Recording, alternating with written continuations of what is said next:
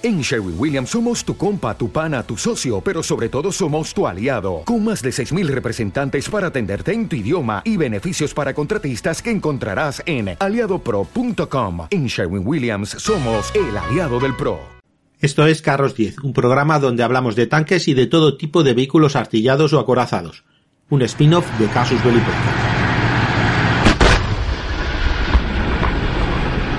Su-76 es uno de los vehículos blindados de combate soviéticos más oscuros de la Segunda Guerra Mundial.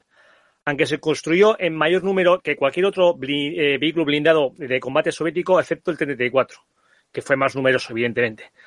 Era un vehículo poco excepcional, con un cañón modesto, de escaso blindaje, abierto. A menudo eh, se eh, puede confundir con los tanques destructores de tan- eh, vamos, los destructores de tanques alemanes, los Panzerjägers. Este eh, realmente tenía una función parecida al, al Stuck 3, o sea, un cazacarros. Como un, vamos, como un cañón de asalto para proporcionar apoyo eh, de fuego móvil y cercano a la infantería. Pues nada, bienvenidos a un nuevo programa de Carros 10.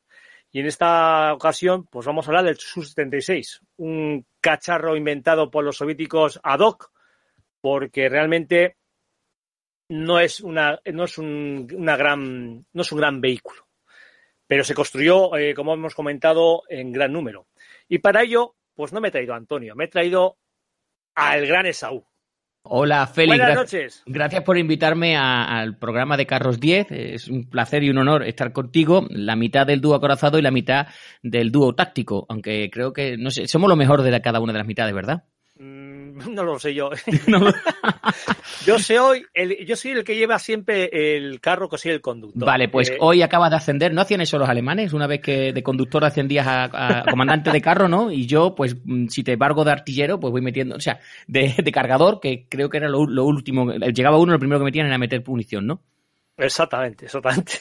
Y más en este carro, porque este carro, eh, pues bueno, pues como ya veremos y iremos hablando, eh, este vehículo, eh, pues aparte de pequeño, abierto, esa Sí. manía que tenían en aquella época de tener las cosas todas abiertas, que cualquier eh, infante de con una granada o un cote molotov, pues podía sacar, eh, vamos, tirarlo dentro de la, de la, de la caja y sa- que salga ardiendo toda la gente. O sea, A ver, pero incluso con un, un- un- eh, cuando estaba el, el comandante con la, con la torre abierta. Recuerdo de un podcast que grabé sobre eh, cuando una unidad norteamericana asaltó Roma o iniciaron el asalto a Roma, cómo había un carro alemán que el comandante abrió la ventanilla y un resistente italiano desde una ventana le lanzó una granada a un cóctel molotov, acertó dentro del carro y se cargó a toda la dotación del carro. O sea que es verdad que estos, estos tienen esos problemas, más allá de lo que podíamos ver en películas, ¿verdad? Como Salvador Ryan, de que eh, siempre hay un tío que pasa justo el carro por debajo y no hay ninguna infantería para protegerlo.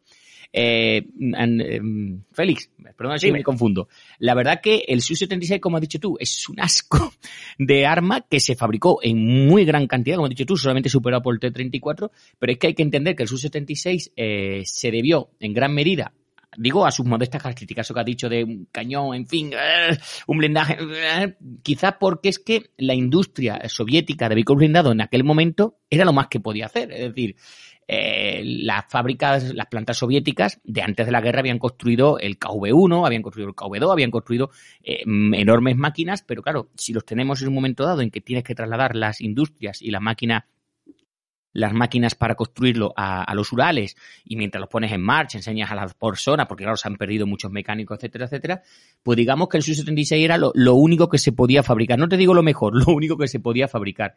Y bueno, Sí, la verdad sí. que el Su-76, como veremos a lo largo del podcast, por lo que hemos estado viendo tú y yo, eh, permaneció en servicio hasta bien entrada la década de los 50, evidentemente porque se fue mejorando, se fue dotando de mejores recursos, tanto de artillería como de blindaje, y bueno, al final desaparecería en gran medida, pues a mediados de la Guerra Fría podemos hablar.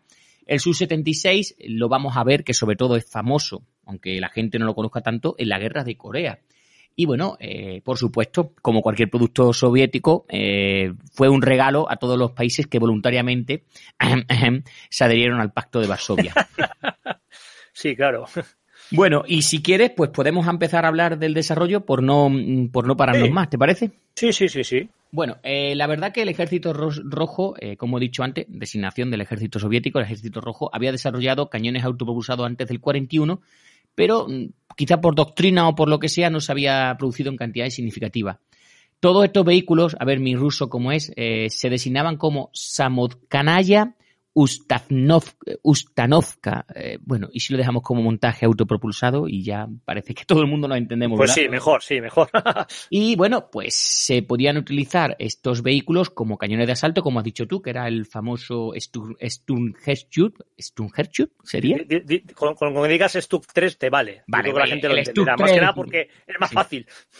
Es decir, eran como cañones de asalto, como has dicho tú, esta, esta arma que es muy buena para apoyar a la infantería, y luego lo tenemos como artillería de campaña autopropulsada, e incluso se llegará a hablar también de una artillería antiaérea autopropulsada, lo cual es una gran novedad, más allá de poner un par de cañones, ¿verdad?, en la parte de atrás de un camión de carga. La mayoría de los cañones autopropulsados desarrollados tras lo que se conoció en Rusia como la Gran Guerra Patria 41, pues al final eran los famosos cazacarros. Un ejemplo típico lo vamos a tener con el CIS-30, que era, pues nada, un tractor de artillería, un T-20 con Solet, equipado con un 57 milímetros, un cañón antitanque CIS-2. ¿Te está gustando este episodio? Hazte fan desde el botón Apoyar del podcast de Nivos. Elige tu aportación y podrás escuchar este y el resto de sus episodios extra. Además, ayudarás a su productor a seguir creando contenido con la misma pasión y dedicación.